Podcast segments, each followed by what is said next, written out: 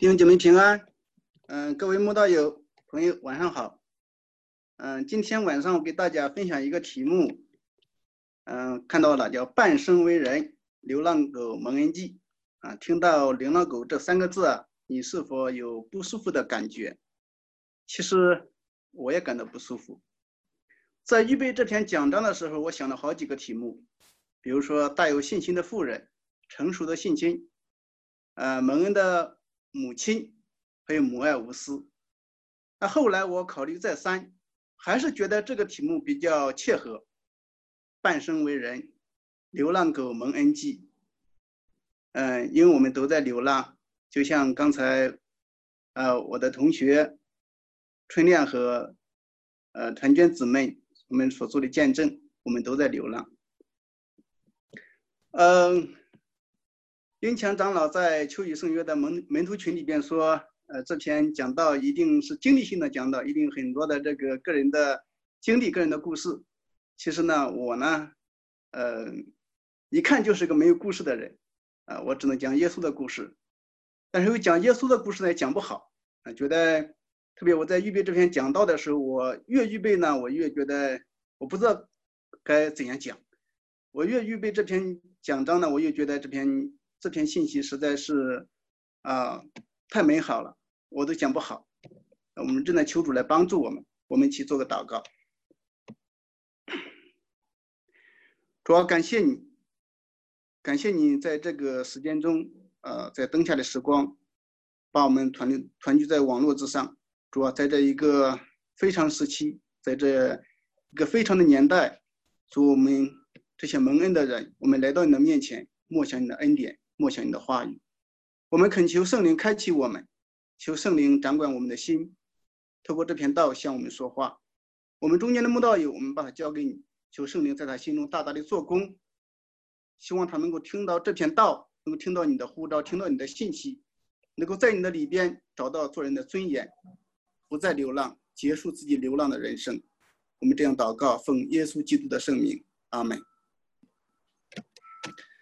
在前些阵子，就在高考期间，呃，我在微信圈看到一个图片，看到许多妈妈身着盛装，啊，手持甘蔗，甘蔗上面呢系着几根香蕉，站在考场门前。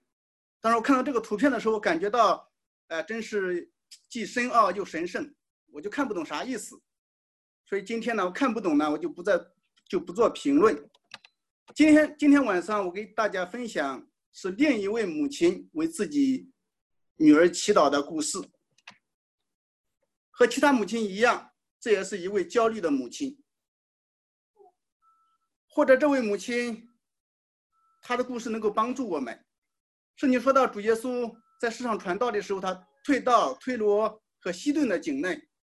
这个时候呢，有一个迦南妇人从远方出来，高声呼喊，祈求耶稣的帮助。那我们会问，究竟发生了什么，使得这位母亲在大庭广众之下高声呼唤一位犹太的拉比？其实，因为在古代的社会，一位妇女在公共在公共场合大声呼喊一个男人的名字是非常不礼貌的，是极其丢脸的事情。所以，除非有危险发生，或者是非常要紧，但自己又处理不了又自己又处理不了的事情，否则没有哪位女士。会不顾羞耻的求助于一个陌生的男人，但是为了孩子付出多大的牺牲，做母亲的都愿意，因为毕竟一切都是为了孩子好。我之前在网上看到一首儿诗，这首儿诗的名字叫《原创》，说如果有人对我说“我爱你”，这绝对绝对不是原创，原创在妈妈那里。所以，对于一位母亲而言，她的女儿就是她的世界，就是她的命。女人的痛苦使这位母亲失去了所有的快乐，认为自己的人生失去了意义，失去了价值。看到女儿被鬼折磨的样子，巴不得受苦的是自己，而不是自己的孩子。所以，当魔鬼在折磨孩子时，这位母亲可能会冲着魔鬼愤怒的大喊：“放开我的女儿！有主能冲我来！”在女儿被。被鬼附期间，这位做母亲的也有可能去过推罗的神庙，也求也有可能求过西顿人的神。但这一切似乎都没有什么效果。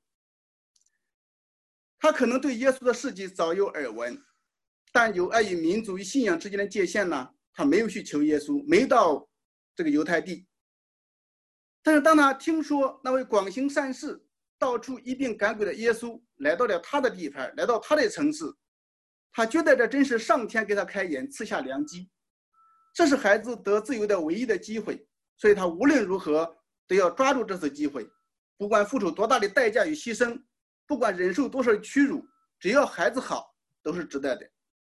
所以，我们说她真的是一位优秀的母亲，是一位值得同情与帮助的女人。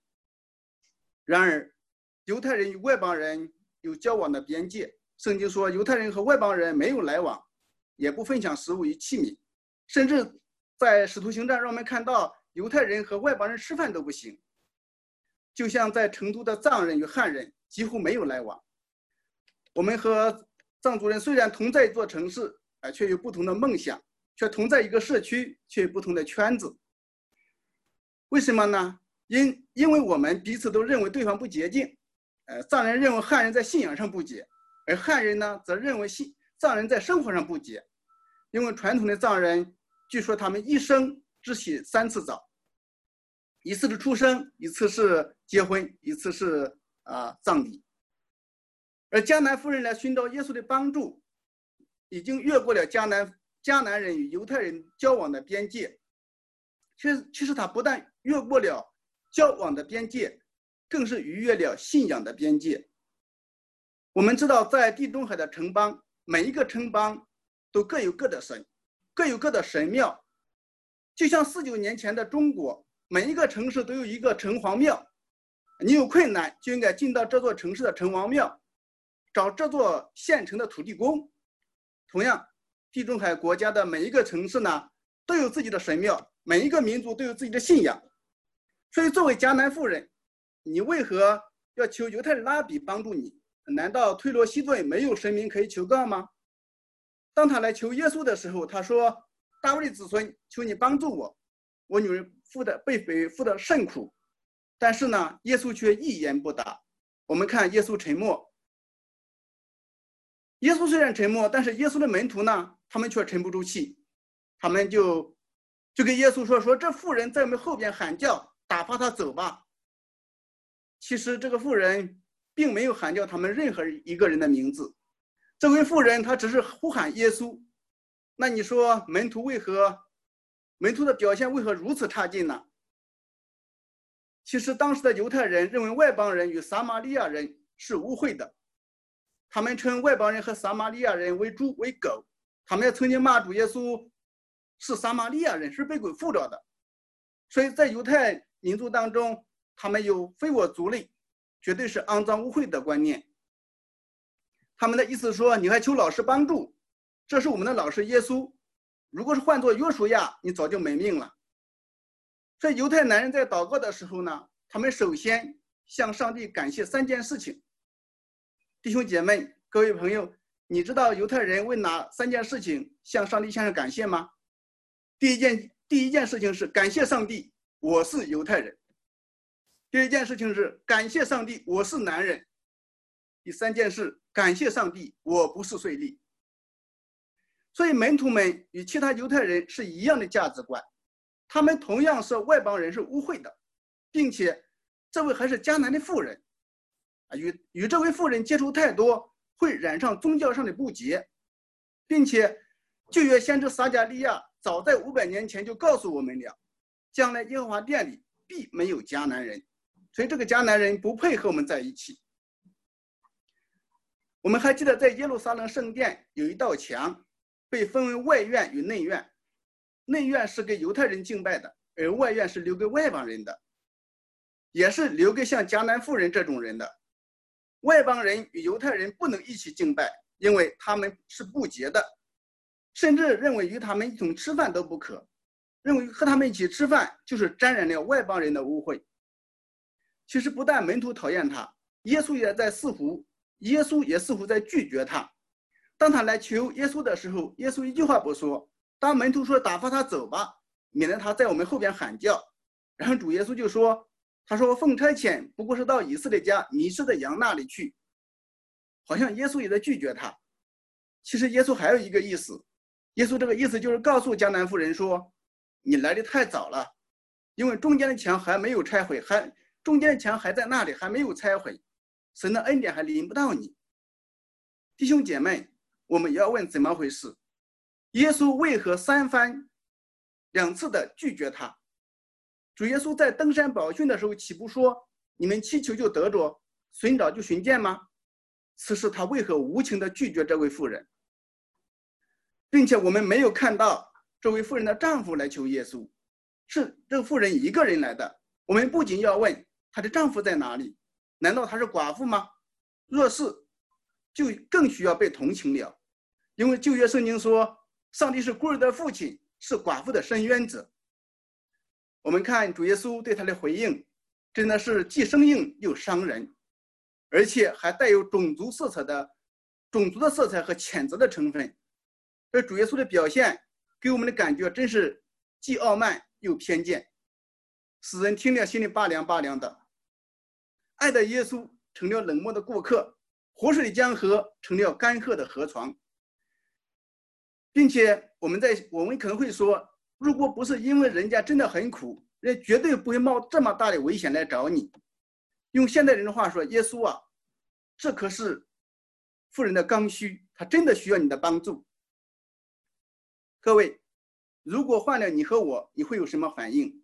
会转身走开吗？而继续的求耶稣？其实，从故事的整个故事我们看，主耶稣的沉默看似是拒绝他、羞辱他，其实是为了帮助他，为了启发他。我们看这位妇人。她虽然受到如此的冷落，但是这位妇人就像旧约的雅各，他死死地抓住耶稣。你不给我祝福，我就不让你走。所以当主耶稣说，他受差遣不过是到以色列家迷失的羊那里去，然后这个妇人就说：“主啊，帮助我。”我们看圣经经文，各位，妇人这两次的祷告有什么不一样？第一次祷告告诉我们。他告诉我们，也是告诉主耶稣，他说：“我女儿病得很苦，你要去帮助她，求你帮助我的女儿。”但是第二次祷告，他女儿不见了。他说：“主啊，求你帮助我。”这时候他发现，不只是女人的问题，女人的需要，现在也是他的需要，他也需要帮助。我们不仅要问，这个妇人为何要如此的转变？因为耶稣说：“我奉差遣不过是到以色列家迷失的羊那里去。”所以这个妇妇人就忽然明白，要得到耶稣的帮助，他必须被改变，就是他的身份必须被改变。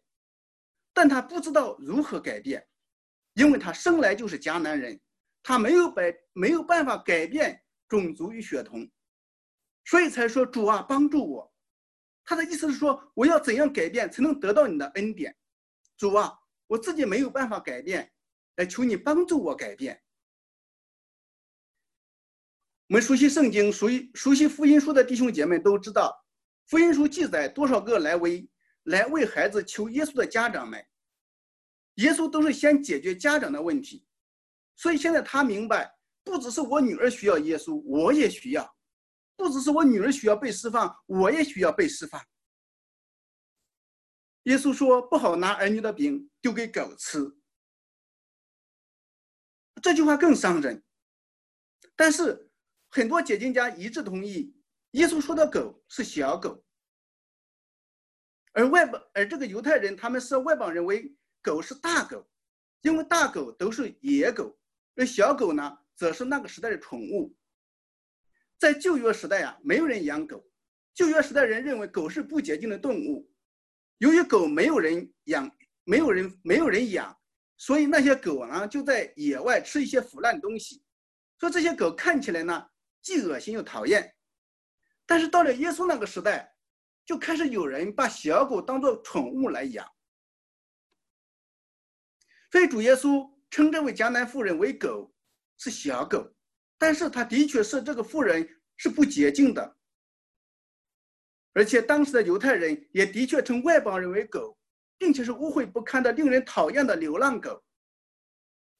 有位拉比曾经写道：“他说，与拜偶像的人一起吃饭，就如同与野狗一起一起吃饭一样。”他们说：“不可把圣物丢给狗。”就是说，神的律法不能与外邦人一起分享。但是我们看到，耶稣并没有像犹太人那样将这妇人比作野狗，而是比作主人家里的宠物狗，也就是小狗，是可以在一起，但是又绝对的有区别。因为无论是野狗还是宠物狗，狗总是不洁的，狗总是不配与家主的孩子享受同样的待遇。耶稣之所以用这个比喻，是要让他明白，让他认识自己是何等的卑污，同时也让他学会在耶稣面前做一个乞丐。弟兄姐妹，我们再看这个妇人的反应。如果你去求耶稣，耶稣说你是狗，你会有什么反应？是不是很气愤、很愤怒，感到被羞辱，甩手离开？没有，我们看。耶稣的话并没有让这个妇人惊讶，因为这个妇人她清楚知道犹太人的文化，她也清楚知道一条狗在家庭中的地位。耶稣说：“不好拿儿女的儿女的饼丢给狗吃。”意思是说，在餐桌上没有他的位置。这妇人她很聪明，她领会到了。但是虽然餐桌上没有位置，但餐桌下有希望。所以他看到耶稣给他希望，但唯一的条件、唯一的理由是必须等女儿吃饱了，才轮到他吃。所以，当富人发现机会来了，他就说：“主啊，不错。”但是狗也吃它主人桌子上掉下来的碎渣儿。野狗绝对无分于主人的食物，但是小狗有这个可能。所以我们看到他在耶稣面前。他不接受耶稣的拒绝，他还不接受门徒的拒绝，他要死缠烂打，他无论如何都要得到上帝的恩典。我们看，结果妇人她做了两件事，她这一句话的回答做两件事。第一，她首先承认自己不配得到耶稣的恩典，他没，他并没有对耶稣所说的话生气，他没有暴跳如雷，他没有说哼，来到我们一亩三分地还竟然这样跟我说话。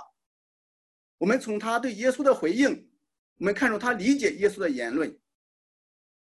因为主耶稣的言论给我们的感觉好像主耶稣是一个种族主义者，但是这个妇人她理解，她明白耶稣所讲的不是一个种族主义的言论，而是一个神学概念。耶稣不是说我是犹太人，你是迦南人，因此你是不洁的，不是的，相反，他理解耶稣真正的意思是说你是不洁的罪人。你不配得到上帝的恩典，这中间差别是很大的。弟兄姐妹，那什么是神学概念与种族主义呢？神学概念与种族主义两者之间有什么区别呢？我给大家讲一个故事啊。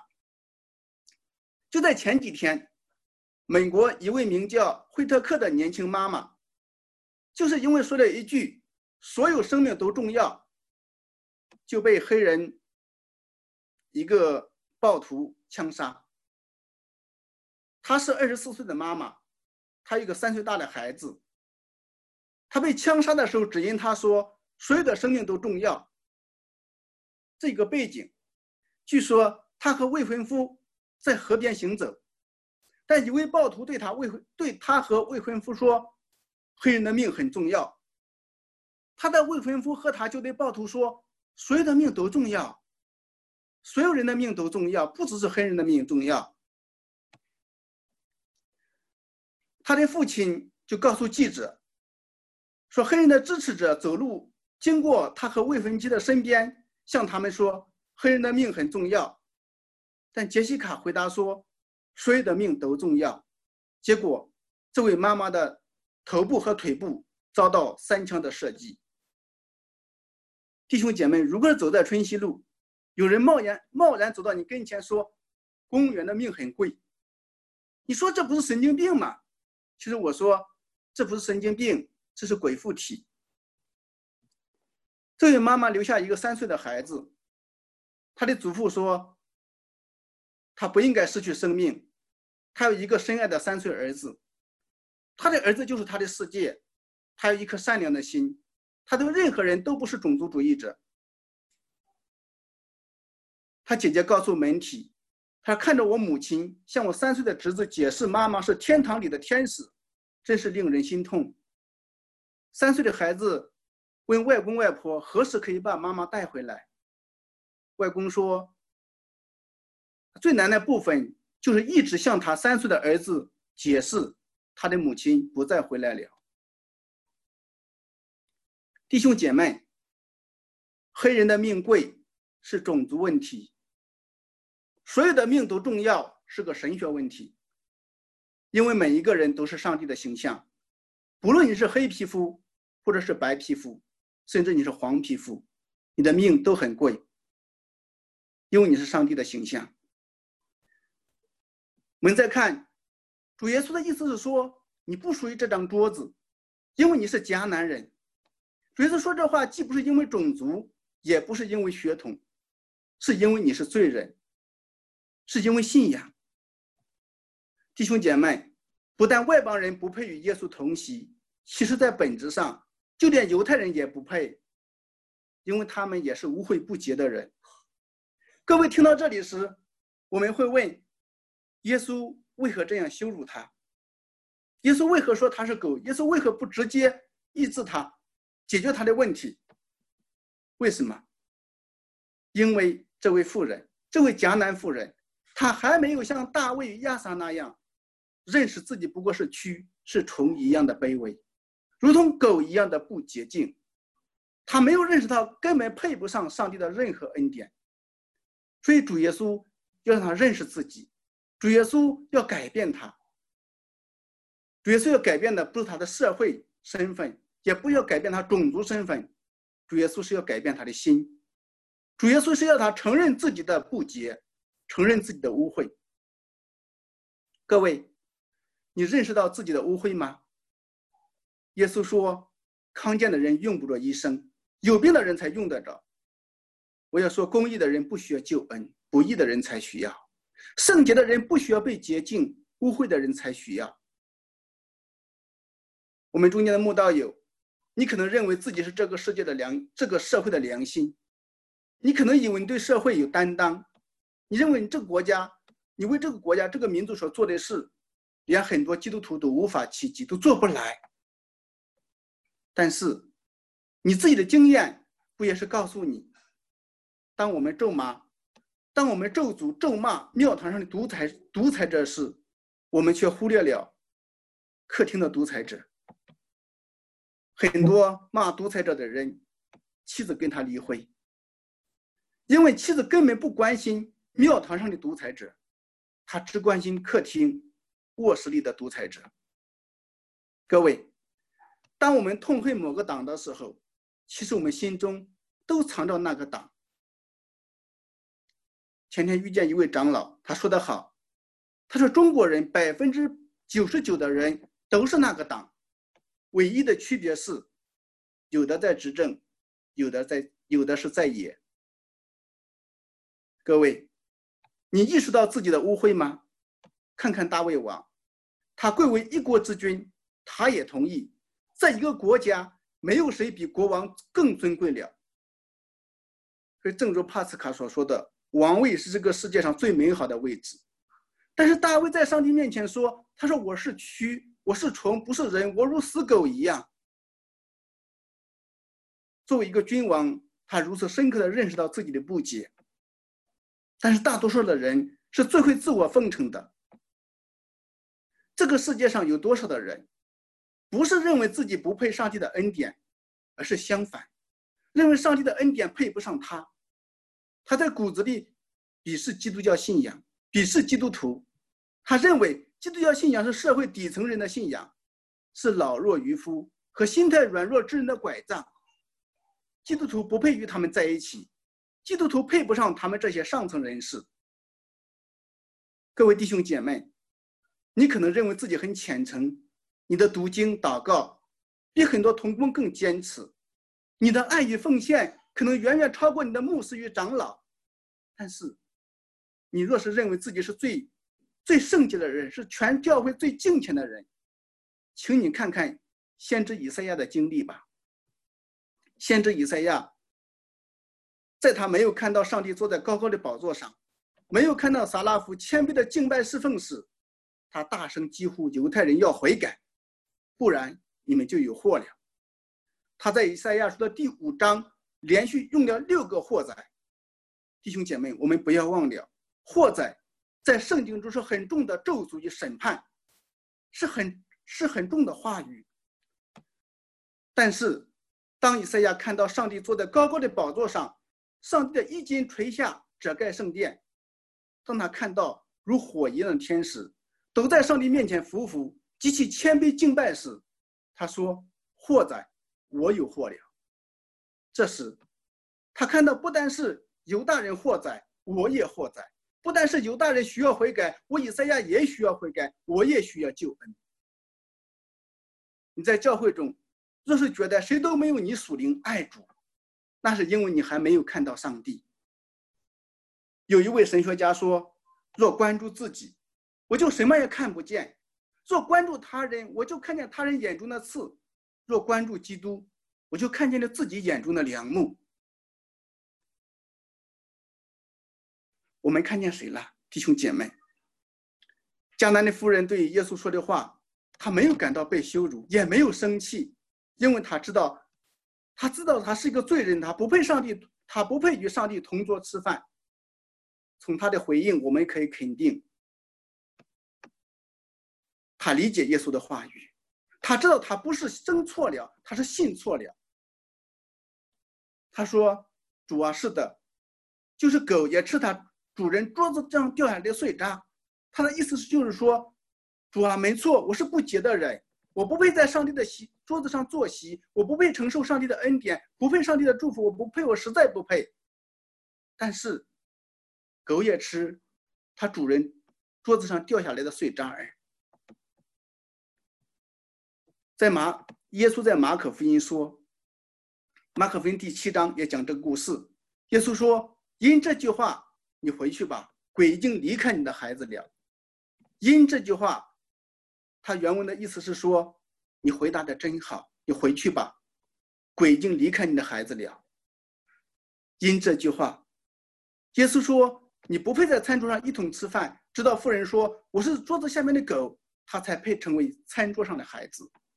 直到他承认自己是在桌子下吃面包的碎屑、吃碎渣的狗，他才被接纳成为。餐桌上一同坐席的孩子，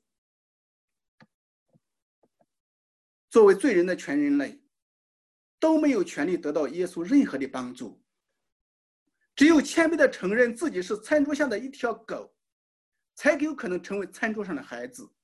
弟兄姐妹，在餐桌上，在天国里与上帝坐席的人，都是深知自己不配的人。各位，你若是以为自己配，你还无份于天国的宴席。我再说，耶稣回应他，是因他承认自己是狗。各位，上帝给你恩典，这个永生的恩典，就是你必须承认自己是罪人。你得到恩典，就是承认自己不配承受恩典。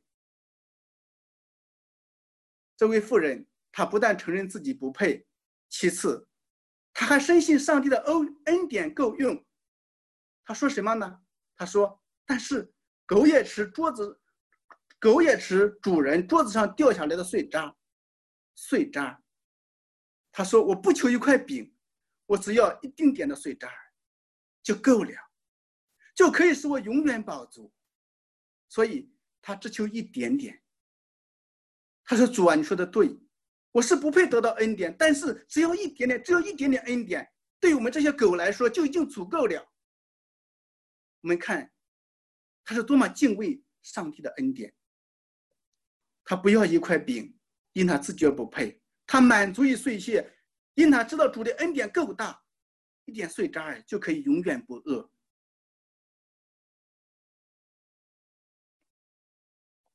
在瘟疫大流行期间，我们知道坊间流行一句话：“时代的围城落在个人身上，就是一座大山。”我今天套用这句话说：耶稣围城般的恩典，落在迦南妇人身上，已经是恩重如山。上帝的点水之恩落在罪人身上，就是恩典的海洋。弟兄姐妹，本质上，他求的是碎渣儿，但耶稣给的却是一个完整的饼。他要的是点水之恩，耶稣给的是活水的泉源。他要的是主所赐的恩典，耶稣却把自己给了他。我们只需要一丁点的恩典。足够享用，但是主给我们的恩典比天高，比海深。这恩典是什么？这恩典就是主自己。感谢主，他把自己给了我们，因为他觉得在他之外的人事物，哪怕这个世界上最美、最美好的东西、最珍贵的奇珍异宝，都比不上耶稣他自己宝贵。都不能表达他对我们深切的爱，弟兄姐妹，我们需要多少恩典才能够满足呢？这个妇人说一点点就够了，但是我们要的太多。我们常常听人说，神迹多了就成了自然，恩典多了，我们就以为是理所当然。我们每我们每天享受上帝的阳光雨露，享受上帝的供应，享受上帝的护理，其实我们不配得到上帝的丝毫的恩典。但上帝就这样给我们了。所以主耶稣不但说，因这句话，你回去吧你的你的女儿好了，鬼离开你女儿了。但是在马在马太福音，耶稣还说，你的信心是大的。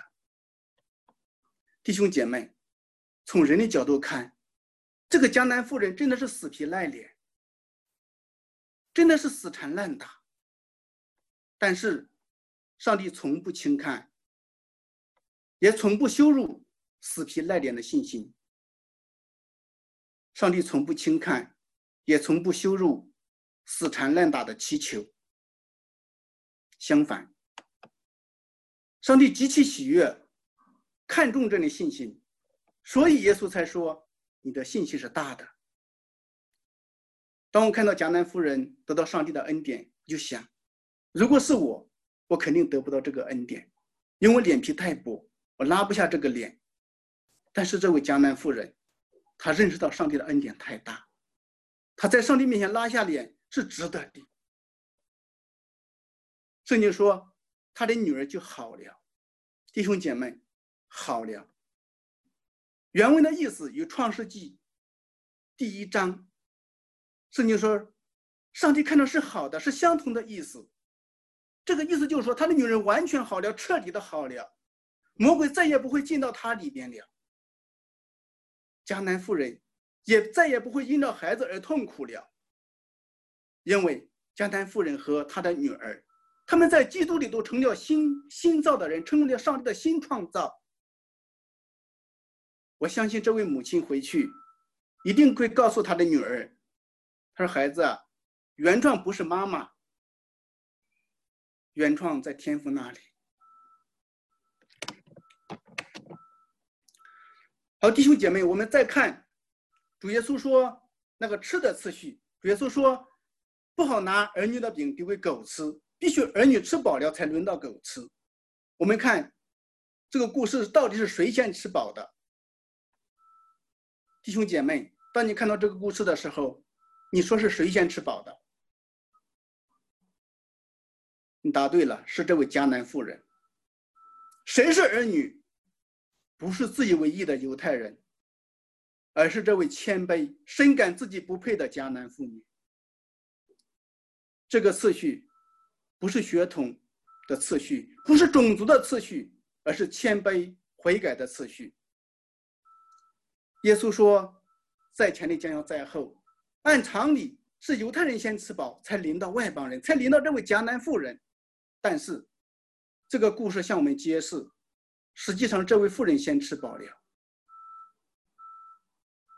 这个次序是恩典的次序，是神的恩典先临到谁，谁就饱足；同时，也是谦卑的次序，谁谦卑谁饱足。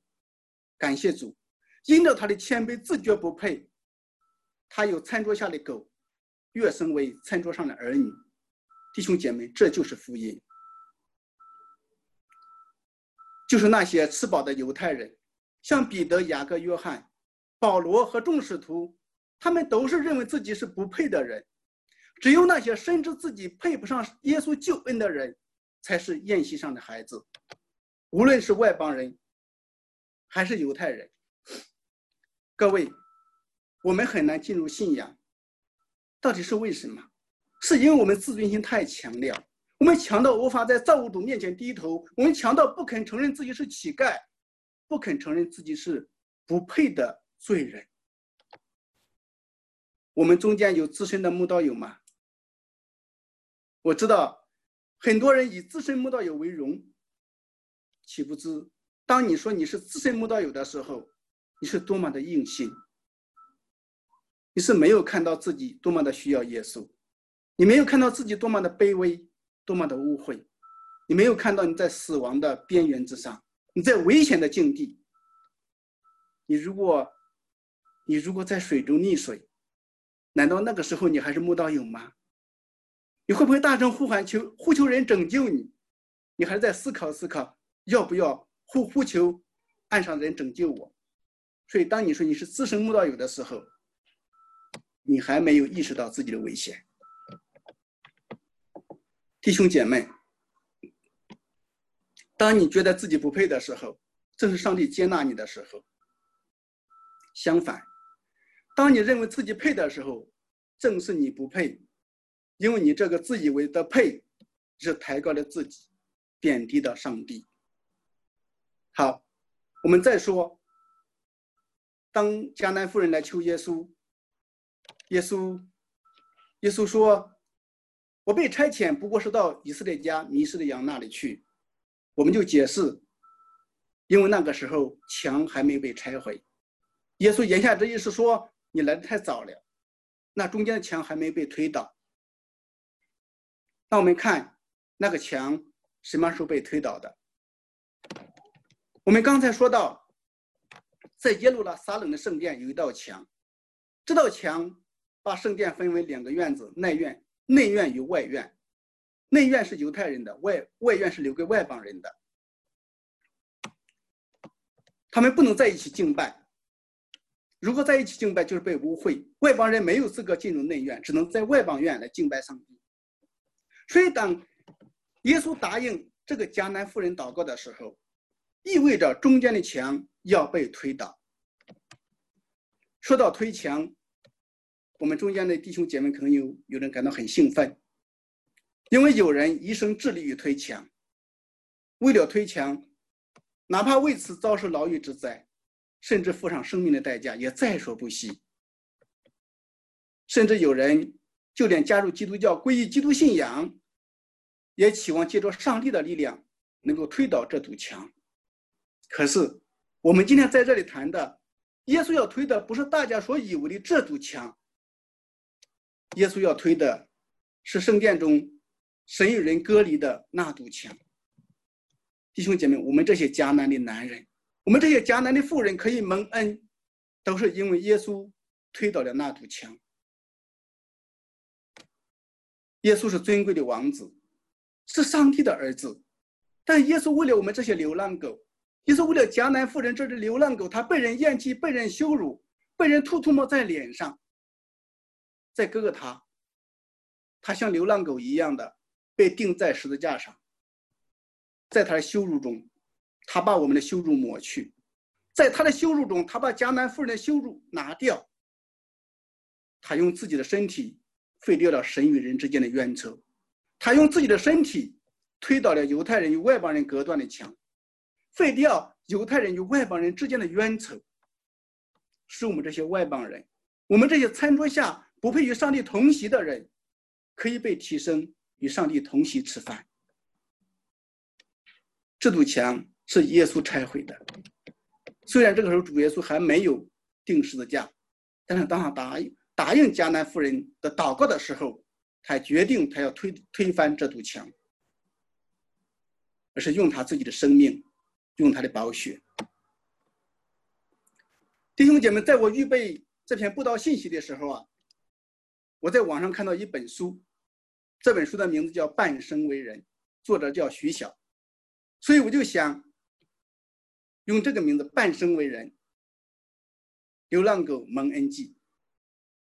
当我想到这个用这个名字的时候，我觉得与这位迦南妇人的确很切合，因为这个迦南妇人，她才是真正意义上半生为人的神。这个迦南妇人，她前半生没有遇见耶稣的时候，她在犹太人的眼中是污秽不堪的流浪狗，是被人瞧不起、被人鄙视的。她被犹太人鄙视，他也可能在他社会当中也是一个边缘人，是没有地位的。但是遇见耶稣后，他就变了，他就有一只小狗变成了餐桌上的儿女。是耶稣使他恢复了做人的尊严，是他可以半生为人，可以开启掉真正意义上的人生的下半场。这位迦南妇人，她虽然外部的环境没有改变，他的相貌没有变化，还有可能家境也没有变化，但是他们母女在上帝面前地位变了，他们在耶稣那里找到了身份认同。因着他自己的谦卑和悔改，上帝在基督里接纳了他，成为他们存在的价值和意义。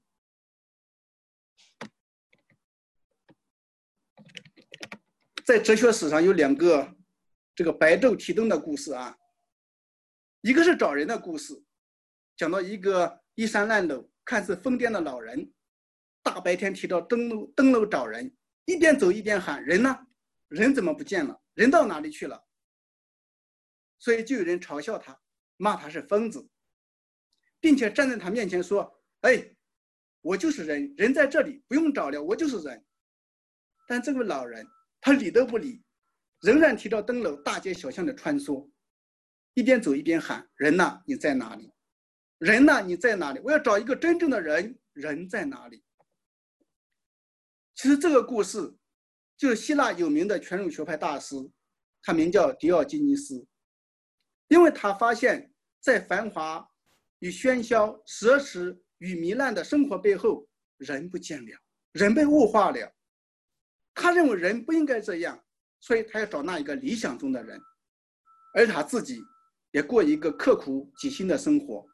他想透过这种刻苦舍己，能够恢复人的真我，能做一个真正的人。而另一个故事也是一个疯子。也是白，也是白天提着灯笼去找，去去找神，不是找人。这个人是尼采，也就是大家所熟悉的、所听说的。尼采说神经死了。尼采白天大白天提着灯笼找神，他说神死了，是我们杀死了神。但是后来尼采疯了。弟兄姐妹，我要说，其实在这块神奇的土地上。在中国这块神奇的土地上，如果没有上帝，你知道的事情越多，你疯的就越快，就越彻底。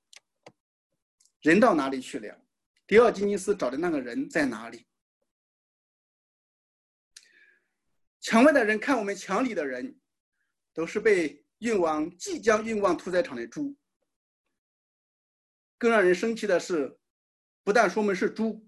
还说我们这墙里边的人是韭菜，意思是越来越不值钱，命运越来越悲惨。前天看到有人说，他说二零二零年是最坏的一年，但是比起未来的十年，有可能二零二零年二零年是最好的一年。为什么我们会越来越悲惨？你又会问，为什么他们不把我们当做人看？弟兄姐妹不要奇怪，各位朋友不要奇怪。其实人家一开始就告诉你，在这里，所有的动物都是平等的，只不过后来才告诉你，所有的动物都是平等的，但是有一些动物比另外一些动物更加平等。我们为什么这样不幸？我们为什么没有尊严？各位朋友，各位弟兄姐妹，所有的这一切，这一切的不幸。都是因为我们离开了上帝所造成的。人类当人类宣布离开上帝，你得到了多少尊严？在本质上，你就失去了多少尊严？弟兄姐妹，没有上帝，活着就是悲剧，就是流浪。这个流浪是我们犯罪造成的。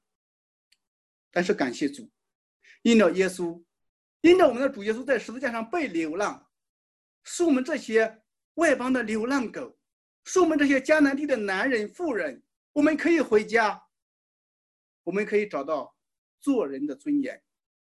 求主帮助我们，让我们在基督里恢复真正的人，开启我们人生的下半场。阿门。